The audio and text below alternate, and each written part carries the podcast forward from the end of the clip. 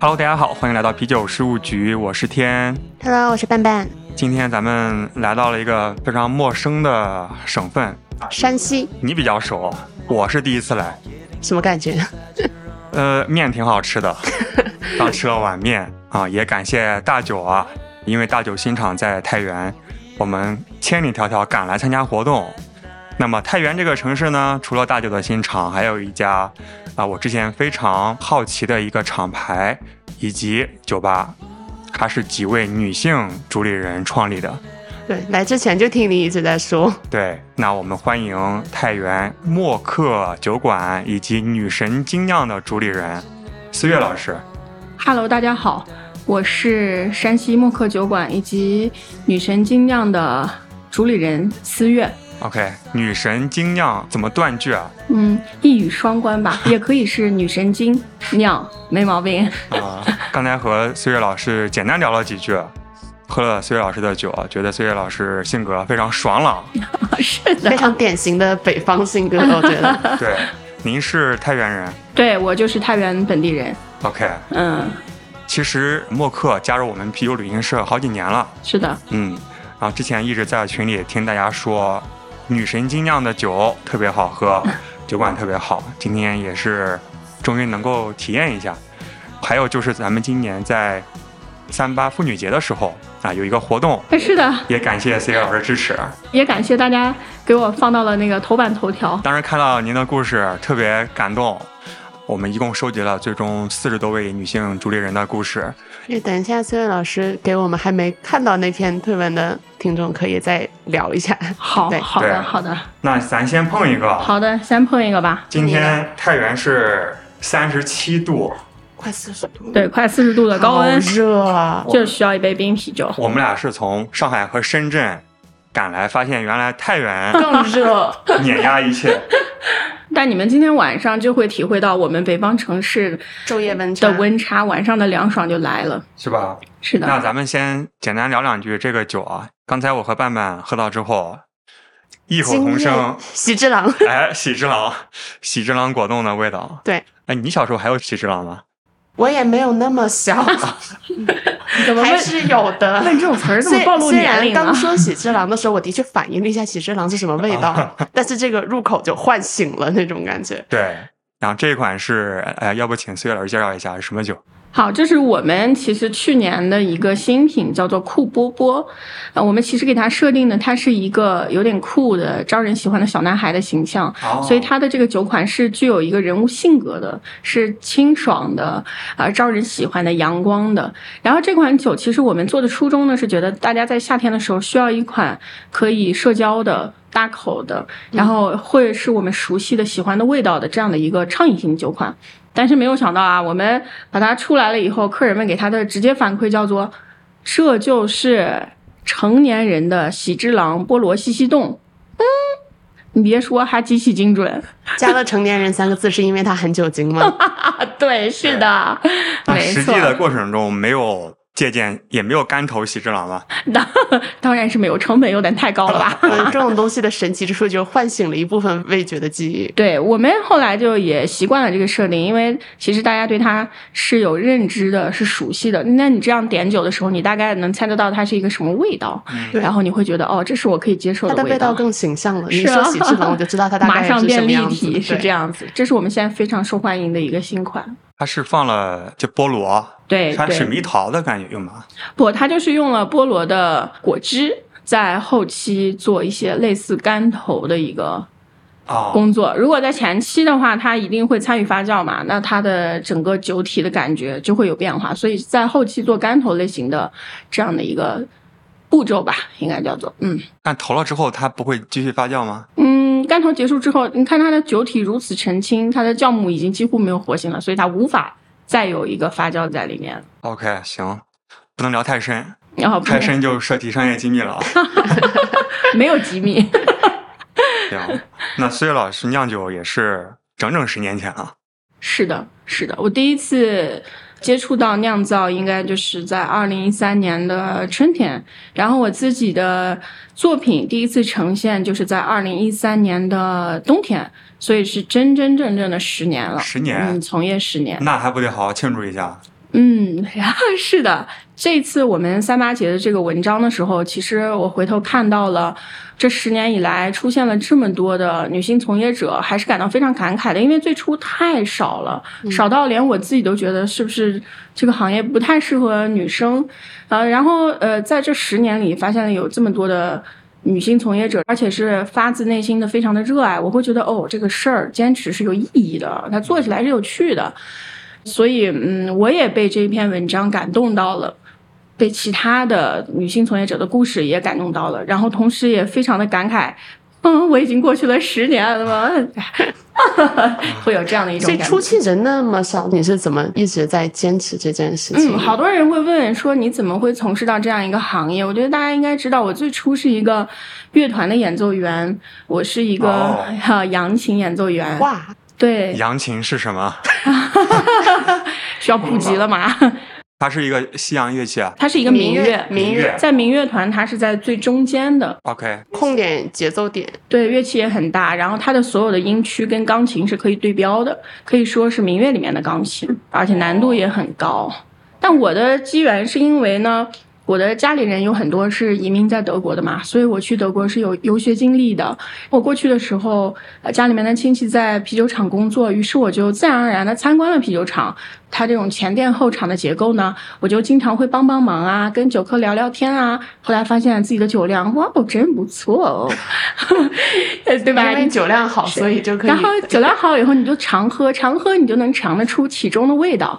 后来发现原来这个东西还可以自己做，就会觉得那我是不是也可以？哎，就逐步逐步的进入到了这样的一个循环里面去。哦，嗯所以一开始就是自己先玩儿，然后后来才开始有打工，开始我其实从来没有真正的想过要从业。我从国外回来以后呢，回到家乡我就想，呃，我这个人是不是太求上进那种性格嘛？我说我开个咖啡馆吧，多舒服呀。然后开了咖啡馆以后，发现我的朋友们还是喝酒比较多，我就要给他们找各种各样的酒，各种各样新口味的酒。然后呢，想到自己也会酿，说那我是不是也可以跟大家 share 一下这个东西？所以那个时候呢，牛皮糖刚好他们有一套设备，哎，对。他也是正好十周年啊，今年。啊、我就是我的第一次的成功的酿造案例就是银海，啊，手把手，对我的老师银海，哎呦，我的师傅，呃，银海老师教的，所以我的那一批成品在他的指导下，你们就可以想到差不了吧。啊，然后带回来以后呢，朋友给的正向反馈就让我觉得，嗯，我能行。就在咖啡馆里面给朋友喝，对对，这是我的第一次作品展示，当时就已经叫女神精酿，这个名字还是辫儿哥给起的，因为我年轻的时候可能确实性格也比较跳脱，经常正一个反一个，然后就表现出来的，他就觉得他说这孩子真神经，他说要不给你起个名儿吧，我说哎呀这名儿真好啊，真好，他说反正那个女性从业者也特别少，他还赐了我一个当年的酒标，就很那种美式机车 old school 的那种风格，欢给别人设计酒标。对，当时我觉得好帅，好棒哦，然后这个名字就一直用到了现在。啊。这个又暴露年龄了，因为我们一般喊辫儿爷，你喊辫儿哥，咱们还是一起砍辫儿爷吧。哦，辫儿爷，辫儿爷，统一不辫儿爷是他的江湖地位。啊，对，那正好整整也是十周年。其实中国精酿今年是十五周年吧，是在第十到第十五周年期间成立的厂牌好像还比较少，感觉是是正好在十年前突然开始有了第一阶段的爆发性的增长。对，是是，嗯我们算是呃第一批参与到中国精酿发展的这样的一个人吧。可能我们当时的理想还没有说为中国精酿发展怎么样，但我们是一批身体力行，一直在持续不断从事这个事儿的，一直坚持在做的一帮人，确实是不容易的。嗯，嗯，最初这个厂牌设定其实是我和我的爱人，我们两个，我们算是最初的夫妻档吧，因为啊他酒量更好，我们两个确实也是因为谁也喝不爱到谁喝酒，好喝不到，但是你你有没有考虑到，在我们节目中说自己酒量好以后，嗯可能会有一些后果？等一下，等一下，我要严正的声明一下，是当年酒量特别好。当年酒量还行，哦哦，对，当年酒量还行，然后呢，现在呢就掉到地板以下。OK，行，嗯因为我们是比较少的以女性为主导的一个厂牌，所以在整个企业发展的这个过程里面，很多的事件或者是很多的决定、管理思路等等细节的处理，都会被外人看出说，一看就是个女主理人，一看就是个女老板。你的整个体现的质感是和呃猛男派系是不太一样的。为什么这样说呢？比如说我的产品在表现的风格上，大家会觉得，呃，同样是比如说 Black IPA，别人会觉得这个酒，我操，真苦。然后但我这个酒你会喝一口，哇，有点苦，然后越喝，哎，还有点这个味儿，哎，还是有点这个感觉，最后还是嗯，又返回来一种新的苦，就整体的细腻啊、婉转啊，我的大部分产品都有这样的一个风格。嗯然后包括我的店铺，虽然是一个酒馆，但是它整体，比如说什么涂鸦风啊、细节的挂饰啊，然后营业的时间节点啊，我都是相对比较完善的，就是充分体现了女性的这种细致，然后细腻。包括我们整个的处事风格，我们对客户的一个状态，然后大家都会明显的感觉到，这肯定是个女性主理人，肯定是个女老板说了算。嗯所以在这个过程里面，我就会吸引到越来越多的感兴趣的女孩子来，逐步逐步就优化成了我们这个团队女性越来越多，越来越多，越来越多。以从团队，然后到其实来这边店里的人都是女孩子会比较多一点，是吗？我们女性占比相对还是比其他店要大很多的。OK，但也没有刻意说只招女孩子，只是自然而然吸引到风格了她们。是这样，是是是是是自然而然的一种相互的同频吸引吧。然后，所以我们现在团队女孩子比较多，是这样的。那既然刚才聊到黑 IPA，咱们就重温一下。虽然刚才已经喝过了，是是这对款，吗？是是这款，先涮一涮，涮掉的进这个空杯可以的。喝掉。咱们涮杯子 都是要喝掉的。就是酿酒师最喜欢你们这样的，一点儿都不浪费我们的心血。因为是费心血酿的嘛。对，一点儿都不浪费我们心血，太爱了。来来，哎，cheers，Cheers。这款酒它是一个黑 IPA，对，黑 IPA，它既有英式 IPA 花香，以及发酵出来的水果的脂香，是的，啊焦香，对麦芽带来的焦焦香。对，我本来以为还加了可可豆，啊其实没加，没有。就是一个平衡啊，非常细腻的一款酒。是的，这款跳盆河已经是一个打磨了七到八年、相对比较稳定的配方。就大家都问为什么叫跳汾河，跟跳东湖有什么关系？啊，我们这样它要跳汾跳河，汾河，汾河就是我们山西的母亲河，汾酒的汾字也因此而来。OK，嗯，它贯穿我们太原市区的中央，所以我们对汾河的感情是非常重的。跳汾河在我们这儿是一个也是个活动吗？不是一个戏谑之语，就是哦比如听到说，哎，最近有人跳汾河啦，就说，哎呀，这人可怜，有啥想不开的了？生活这么苦吗？他就非得跳吗？然后呢？在这个过程里，我们这款酒出来以后，他们就说：“我靠，生活再苦，也就是比这酒也就差不了多少了吧？喝了这杯酒就不想跳了。对，生活再苦不过一杯跳粉河，这么苦的酒都喝得，生活有什么过不得的？突然间觉得，嗯，达到了哲学的高度，哎非常有道理咱。们这期节目的标题来了，生活再苦，不过一杯跳粉河，可以可以可以。哎，所以其实这个酒里面，像就是你刚说到的，你你酿的酒的风格会比较婉转一点，就是对它后面的就你想表达的东西也是有。呃呃，我们应该这么说，就是我们把这个苦呢做成了一种有层次的悠长的苦，而不是说比较猛烈的上来就直接像直拳一样，嘣来了一拳的苦。我们会觉得，哎，这个酒有点苦，喝了喝觉得，哎，苦味又上来了。过了一会儿又会觉得，哎，这个苦是这种焦香风格的耶。嗯然后又一会儿呢，会觉得，哎呀。这个苦味是后期还能循环上来的，它并没有让你苦完了以后就没别的东西了，所以整体的层次比较饱满，然后呢苦味比较悠长啊，相对呢酒体也比较细腻，这是它的特点吧，应该叫这么说。嗯嗯，OK，嗯，哎，Hello，兰兰，兰兰，哎，来，我们来了一位新的嘉宾，兰兰老师。大家好，大家好，大家好。兰兰老师刚才化妆化了大半天啊啊，别这么说，我只什么偶是像单纯的起的晚，啊，起不了这个床。因为要看店。呃，一个是看店，一个人我我这个人较多。OK，那嗜睡女子，嗯，对，对酒吧从业者嘛，大家理解。对，一般要熬到挺晚的。嗯，是，所以要补补觉也不用熬，他自己就不睡觉，啊。夜晚的生活太美好了，不能拿来睡觉。OK，没毛病。啊没毛病。要不请兰兰给大家打个招呼，介绍一下。呃，大家好，我叫兰兰，然后现在在我们山西太原默克酒馆供职，对，供职，供职，供职，对，这样说起来比较正式，因为我们是一个非常正式的公司，对本来觉得挺正规的，被你我们单位非常正规，然后欢迎大家报考默克酒馆。还要报考啊，对对对，层层筛选。毕竟是单位了。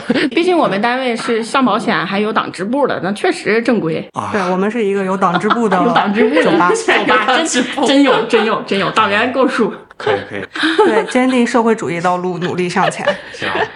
其实兰兰也是音乐出身，对我跟我们岳老板一样，都是学音乐专业的。可能我不知道他刚刚有没有说，我们都认为酿造啤酒，包括经营酒吧本身和我们像学音乐这种艺术创造类的是同样的一个状态。我们都希望呈现出一个比较好的作品，展现给大家，有嗯相似的地方吧。你之前玩什么音乐？我是学西洋古典乐的，管弦乐。嗯，嗯，管弦，所以你们俩是一个民乐，一个管弦。是的，可以组乐队啊，而且我们是跨界乐队。对，然后让王厂长来打碟，呃，与王厂长合作是我的入行以来的小梦想之一。那还不说来就来吗？默克十周年搞个倒酿的接管，让王厂长过来打碟吗？我们是准备这样，我们准备女神精酿重新在翻新车间的时候，我们要搞一个大型的活动，邀请大家来啊，搞一个哦派对，可以，车间派对对，车间派对。哇哦，对我们弄那个泳池有点不太现实，太原不够干净，但是音乐派对是问题不大的吧？对，啊，带上自己的乐器，哇哦，我可可以以带一把二胡。你快玩二胡，咱们可以凑在在一起可能没事干，学点唢呐。唢呐一响，黄金万两。是这个道理。可以，那非常期待了。准备搞在什么时候？原则上应该在今年，但今年的情况可能不太允许，希望明年夏天能够把这个梦想实现。非常期待。那刚才聊到最初入行也是因为喜欢喝，而且大师指点，气氛都烘托到那儿了，师出名门嘛，对起点非常高。起点非常的高。那么刚开始你带着自己酿的酒回到太原，当时的环境怎么样？呃，现在客观的讲说，我们整个山西的精酿的认知普及度还是相对比较低的，更不要说七八十年前了。所以那个时候，七八年前嗯，对，那个时候，暴暴暴露年龄，所以那个时候一定是更相对环境比较弱的。但是其实有一些状态叫做不知者无畏嘛。然后我就想，既然大家都不了解，我就要负责让大家都了解，做了这样的一个初心。就在这个过程里遇到了很多很多的困难。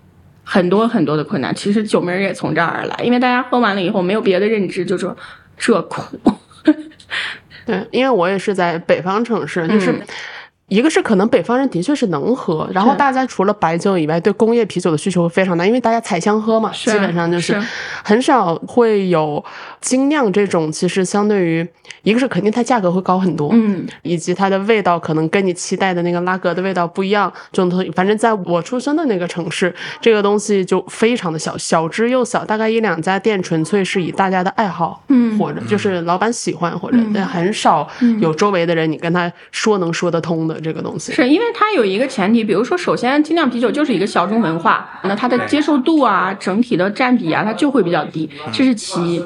其二呢，就是像我们北方城市，尤其像我们山西啊，汾酒是顶顶好的了，所以我们对白酒的依赖程度就相对比较过高。嗯，这是一个，还有一个呢是啤酒这么多年，我们本身的认知就已经相对比较固化了，甚至有很多人就认为啤酒没有别的味儿，就应该是这一个味儿。就是应该是啤酒味儿。喝对别的会觉得奇是怪，他会觉得这就不是啤酒啊，这就不是啤酒味儿啊。但这个东西也不是说我们一家两家能够普及的，它是一个非常这么多年的一个大家根深蒂固的印象嘛。嗯，所以这个是一个客观的环境，我相信全国都差不多。所以你就很多年前 刚开的时候，基本上大家初期来喝到，你都要一个一个的去解释过来这个酒。没错，一个一个解释。但我当时一点都不觉得辛苦，因为我当时非常亢奋，我为自己做了一件如此特别啊的事情而感到亢奋。每天晚上都要上头吗？然后每天都上头，然后不停的给大家去输出这种东西，然后在整个过程里面看到大家的整体的正向反馈，我会觉得嗯是这样的，我觉得做这件事儿特别有意义，而且每天特别快乐。酒吧本身是这样，到了夜晚以后，各种各样的人，各种各样的故事，你都特别快乐，在快乐的氛围里面再去输出你擅长的东西，可想而知这个美妙了。是能够感受到，现在还是喜悦的，还是喜悦的，对，不知不觉做这么多 年，。保持这么长时间，太热爱了。太热爱了。那最初酿酒应该也是家酿嘛？是家酿初期，对，然后后来的话是有自己的工作室是的，后来就有了自己的工作室，有了自己的微酿设备，，OK，然后做了小车间，开始了解去做配方，同时有了更多的人，比如说更多的助酿，然后更多感兴趣的人跟我们一起去做。呃，怎么说新产品的研发，然后酿酒技术的升级，大家的探讨，包括小兰也是在这个过程里面进入到团队里面的，他的热爱也是跟我们是相似的，所以我们一帮相似热爱的人才凑到了一起，一直做到现在。你们是怎么相遇的？小兰来讲一下，喝酒认识，呃，倒也不是喝酒认识，我这个人就是出道出的早，朋友比较多，年纪轻轻爱出来玩儿。当时就呃身边有很多做咖啡从业的哥哥姐姐嘛，然后我大学毕业回来，对我的本职工作在太原的发展产生了一丝的怀疑。在一个培训机构上了三天班，骂了老板一顿，辞职了。三天，三天刚毕业啊上了三天班，再也没上过班。哎，对，刚毕业上了三天班，觉得这个老板怎么能这样，骂了一顿，辞职了。我说不行，我要干我自己觉得稍微更开心一点的事儿吧，更开心一点的事儿。然后，本来默克就是我在上大学回到太原的时候会到的酒吧去喝酒，然后那会儿还不是很熟，因为假期有限。通过呃我一个好姐姐的介绍，认识了我的这位好姐姐，认识了月姐，然后就我记得非常清楚，在一七年的七月二十八号。开始到默克上班，一直到现在哇，哦，是的马上六周年啊，啊，对，那你们俩不得喝个？你们俩干嘛？那我们喝下一个吧，嗯，下一个应该喝哪一个？下一个喝这个甜甜的 cider 吧。甜甜的，我刚喝过这个，对，甜甜的 cider，这个这一款粉粉的那个。这款，你们这个如果涮杯子可以倒在这个，这个是干净的啊杯子，可以直接换这个用。你们两位一分。是来这边六年了啊，嗯，对也，是见证了默克以及女神精酿的发展。可以这么说吧。我觉得我个人是经历了我们品牌整个的很多变迁的节点，从我们对女神精酿酿造品牌的认知，到默克酒馆开店，我们的一些经营方针和我们对自己要做的事情的一些思维上的转变。比如说，最开始开店的时候，月姐就是开心。那后来我们为什么变成了一个刚开始说的很正规的单位？就是我们希望把这个事情做得更大、更好，给山西、给太原一个比较好的。支持在这个行业上面，所以也在进行不断的学习，不管是从我们个人的专业上，还是对于公司、对于这个门店来说，更科学、更专业的一些经营上、商业上，包括我们理念上的东西，都在不断的发生改变。嗯，那让你回忆一下的话，六年前和现在，你觉得最大的不一样在哪里？六年前和现在最大不一样是我变成了一个非常自律的人。六年前我会是啊，大家今天晚上三点钟打了烊下了班，不行，接着喝，啊，喝到早上天亮。这个没有一个人能醒着回家，然后第二天可能五点多六点要来开门，每个人都是那种脸刷白，脚上打着晃色，对，一脸菜色没有一个人是清醒的，晃着就来了。现在的话，可能更多啊，每天非常自律的，九点钟起来。睁睁眼，想一想今天的工作，然后接着睡，睡到个下午两三点 精神饱满的去准备上班这。好酒喝多了就没那么馋了呗。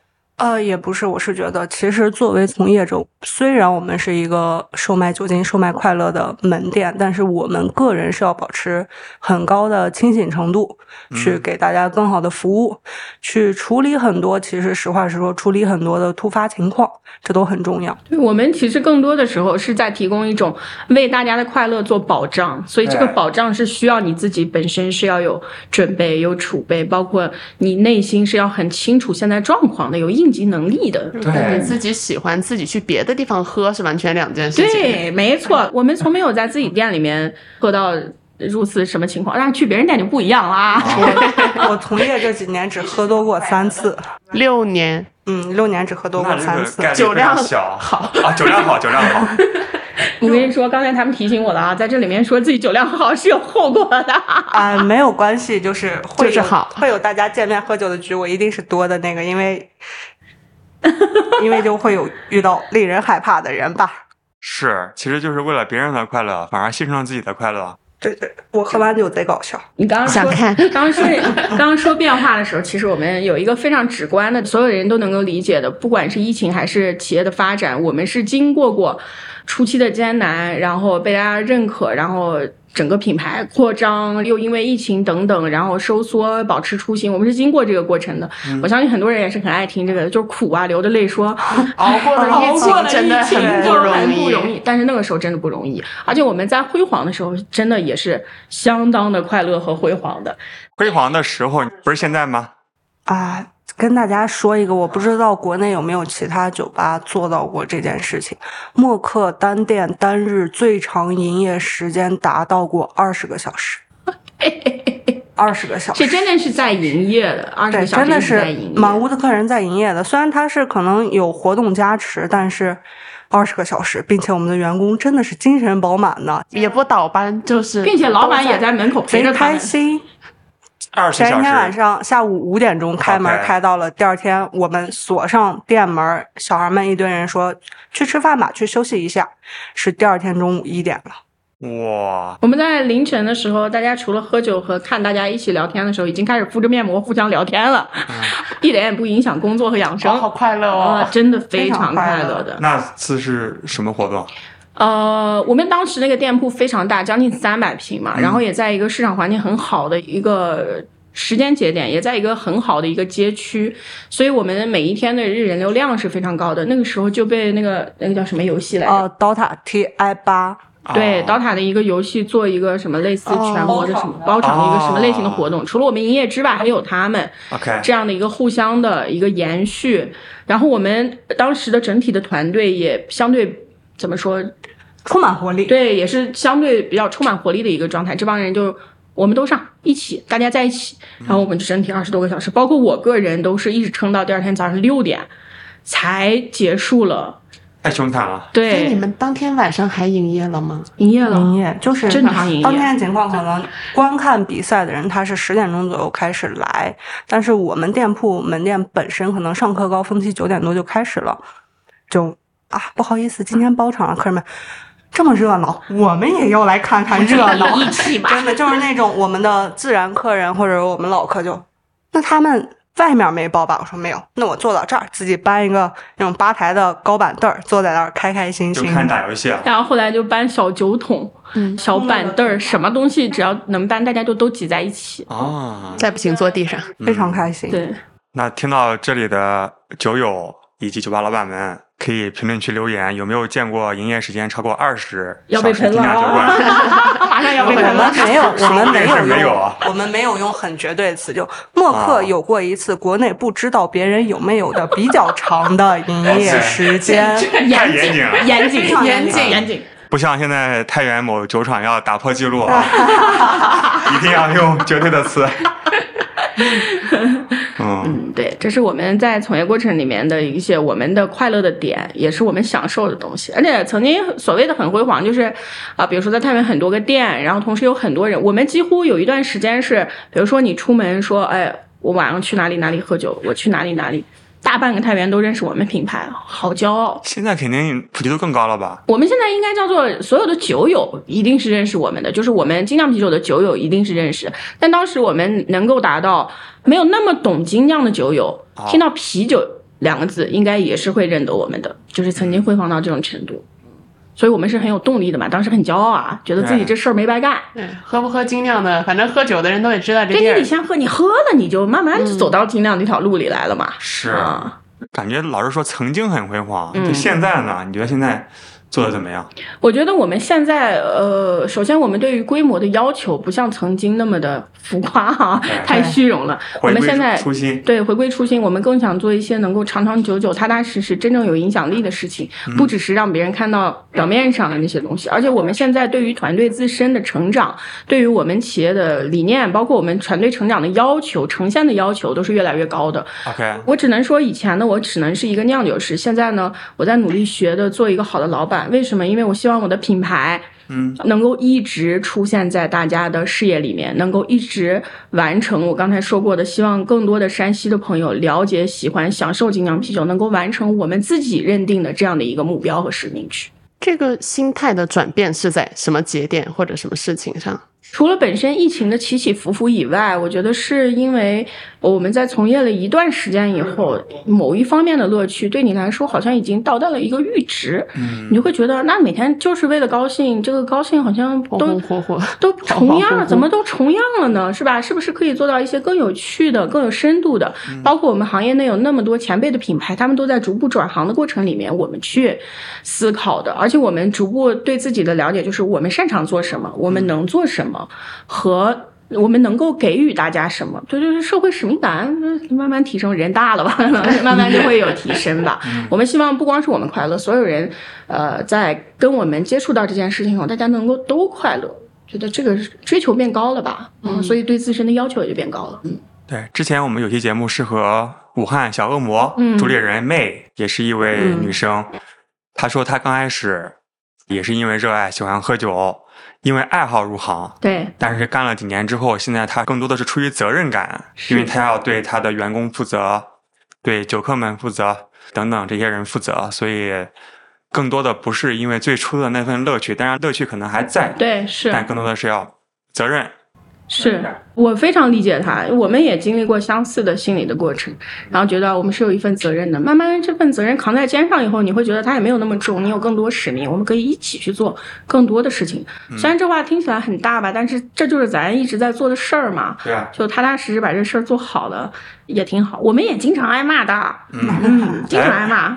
那好好听这个，是不是？大家好听这个。让我们开心一下，说吧。对，经常挨骂，因为我相信有很多的嗯从业者都经历过这个呃。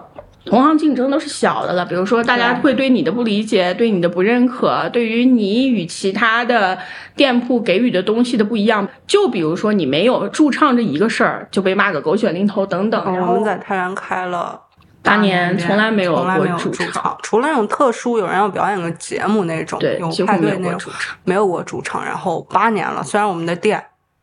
大家很多人知道，但是还会有那种知道了我们很多年的人问我：“哎，你们现在还没有驻唱？” 就是觉得他们这是个标配，对是吧？对喝酒吧一定应该有人人要唱唱歌。所谓的清吧的标配嘛。，对，这是一个，还有一个就是之前我们太原的清吧是没有两点闭店的，时间你不配，标准打就永远都应该是客人几点走你才几点打烊，你怎么两点你就会撵人呢？我因为这事儿被骂死了。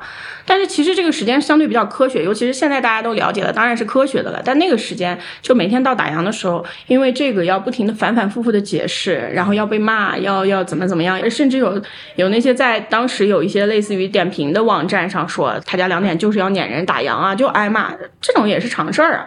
但是咱们是有自己的一些想法和坚持的，我们是属于最初那一批被大家认为特别有个性的店铺，有自己的一些规矩。但我觉得其实这个东西是你这个品牌的一些个性，你就会吸引到跟你同频的有个性的人来，慢慢的就会被理解。但这被骂的多了去了，对，个性挺好的。精酿啤酒就是个性化的产物。是对是，每个人都有自己的性格，这样才有趣嘛。对，这才是它有趣的点嘛，我觉得，嗯，我觉得是双向的筛选嘛，你要的人跟他要的酒，吧？对，是我们双向筛选选，嗯，包括我们团队其实也是这么多有趣的，嗯，有个性的人 凑在一起。我我我们团队里面每一个人拿出来都非常有代表性。那你拿吧，再拿一两个。说说我们宇哥吧，我们有一个宇哥是南京南理工的嗯高材生南理工的高材生大哥，南京理工大学。南京理南京理工大学的刚 OK，才是是一位男生。对，而且他比我们还要再大一些。他当年考九八五这个学校的时候，应该是我们这边不能算是什么省状元，也最起码是前十的这种水平，非常牛逼。然后他有他自己的事业。当他接触到这个精酿啤酒以后，他觉得这玩意儿真有意思。但他做了几啤酒以后，他觉得我靠，这货这么有意思。注意完美。呃 抱歉哦，抱歉。然后他就一直在，包括到现在还在做主酿，还在做主酿，宇哥是主酿，助酿。助酿，助酿还在做助鸟本身本，身因为他有本职工作嘛啊啊，他一直在做助酿，而且对于现在的流行的品类也一直非常感兴趣。比如说上什么新酒，他就会问这酒啥味儿，快来尝，快来尝，现在特别流行，快来尝。我觉得这个行业非常让人年轻。宇哥比我大，咱中国人嘛，宇哥比我大一轮儿。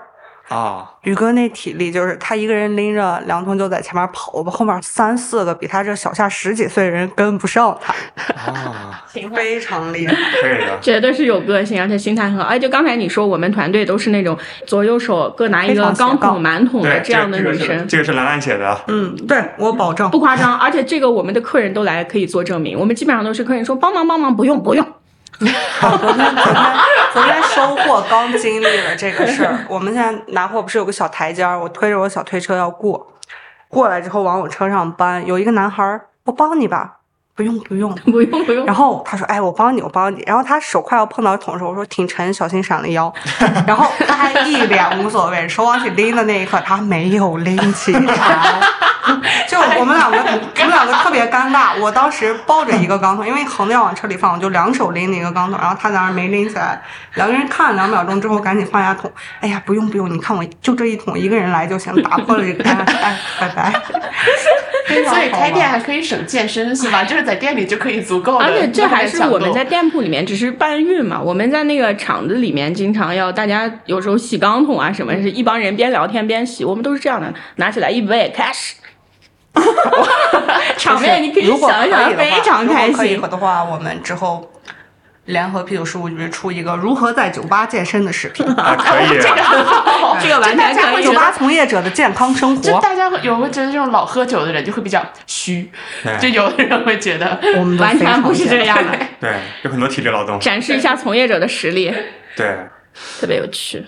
其实作为开店方来说，在大家不要看太多的影视剧和小说，在中国这片土壤上，我们没有遇到大家可能想象的那种麻烦，反而更多的是因为这样的情况遇到一些大家认为完全反方向的麻烦。反方向的麻烦指的就是是比如说，嗯，我作为一个曾经有很长一段时间门店一线工作人员，男生跟客人的相处，他可以很快速的亲近，好把握；女生你很难去控制一个好的度。呃，展开讲讲，没有展开。讲讲，就是比如说人呀，举个例子，举个例子，就比如说一个男生坐在吧台喝酒，和你里面一个男生聊天儿，就歌长歌短，大家一起吹牛嘛，吹个牛、碰个杯什么的，客人也会很开心，他也不会觉得有什么。然后女生的话，我相信所有从业女生性格大概率都是这种外放式的。我们也觉得你是我的客人，我很开心你愿意来尝试这个东西，愿意走到这个店里，我很感谢你的到来。于是我跟你，比如说碰个杯，多聊聊天儿，然后会被人误解。会被人误解。哦，这个那他们反而拘谨了，对他们他们反而而拘谨了啊。反而会有拘很多。内向的男孩子，一个是内向男孩子，一个是 戏很多的男孩子，戏很多的男孩子。啊很多，我脑海里已经有了一个剧本。这个，嗯，是特别有趣的一个是这很微妙的心理啊。对，而且是跟大家想象不一样，大家会觉得，哎，你们女生是不是在这个过程里会受到一些，哎，怎么怎么？其实没有，反而是反的，是我们给人带来了一些对对，可能他有压力了，有压力，对，那你们就不能好好放着安安静静的男孩子待着喝酒吗？我放了，放了之后他会觉得啊，没人理他。招待没人理不周。他。对，而且对于我本身就是那种啊，他一个人来喝酒了，天哪，不能让他觉得寂寞，不能让他觉得尴尬，我要跟他聊聊天儿。就是这种，在我眼里，在我做这个工作的时候，其实是没太有性别之分的。我倒是相对有一些感受吧，就是因为我从业的时候其实也不太年轻，因为从国外回来就晚了，又转行等等的就不太年轻，所以我一直在里面当一个。就是我早早的就被叫月姐了，然后我在这个过程里体会到了很多酒吧的那种，他需要一个相对比较情绪稳定的一个姐姐类型的形象，去听到她的倾诉，能够每天像见到家人一样见到你的这种照顾，或者是只是亲和力的简单的散发。有很多我们这样的客人，就是他平时在社交里面可能是属于那种。不是特别的有很多朋友，但是他在这儿找到了家里面的感觉，其实就是我们整体的这个家的氛围，然后这个女性的这种姐姐们的形象，给予他的一种安全感和照顾，我们反而是吃到这个红利的。但是不过我们团队也确实是这样的一些风格，就是后来我们会发现，女性从业者可能最初会被人认为是不是在这个行业。有点吃亏啊，其实也不是，其实会有更多的人对我们是有包容的，觉得不容易，看这些女娃娃们不容易，嗯，对，所以我们还是体会过这样的一个女性从业者身份上的一些呃，大家对我们的理解和包容，我们反而觉得真挺好。非常好，就我们有一阵子，包括像我们在三百平那个大店的时候，有过很多阶段是店里的人员配置刚好全部是女生，那就会有一些熟客男生陪伴我们很多年的哥哥弟弟们，会他也不是要喝很多，也可能自己玩手机不需要我们陪他，陪到我们一直到他觉得。要打烊了，安全了，没啥人。嗯，对。到这种时候，他会格外的照顾我们。有一些有一些特殊情况发生的时候，我们很多客人真的是像亲人朋友一样去站在一个。主观的保护我们的角度上，非常对，你可以把那个谁哥的事情，其实跟我们没有关系啊。我们是在一条酒吧街上当年，然后对面可能街上出现了一些类似于这种口角事件，其实跟我们啥关系没有。但我们也比较爱看热闹，就大家都趴那儿看。然后呢，我们有一个大哥，他是健身的，也很壮，人也特别 man，就跟我们说回去一会儿再把你们伤到，快回去。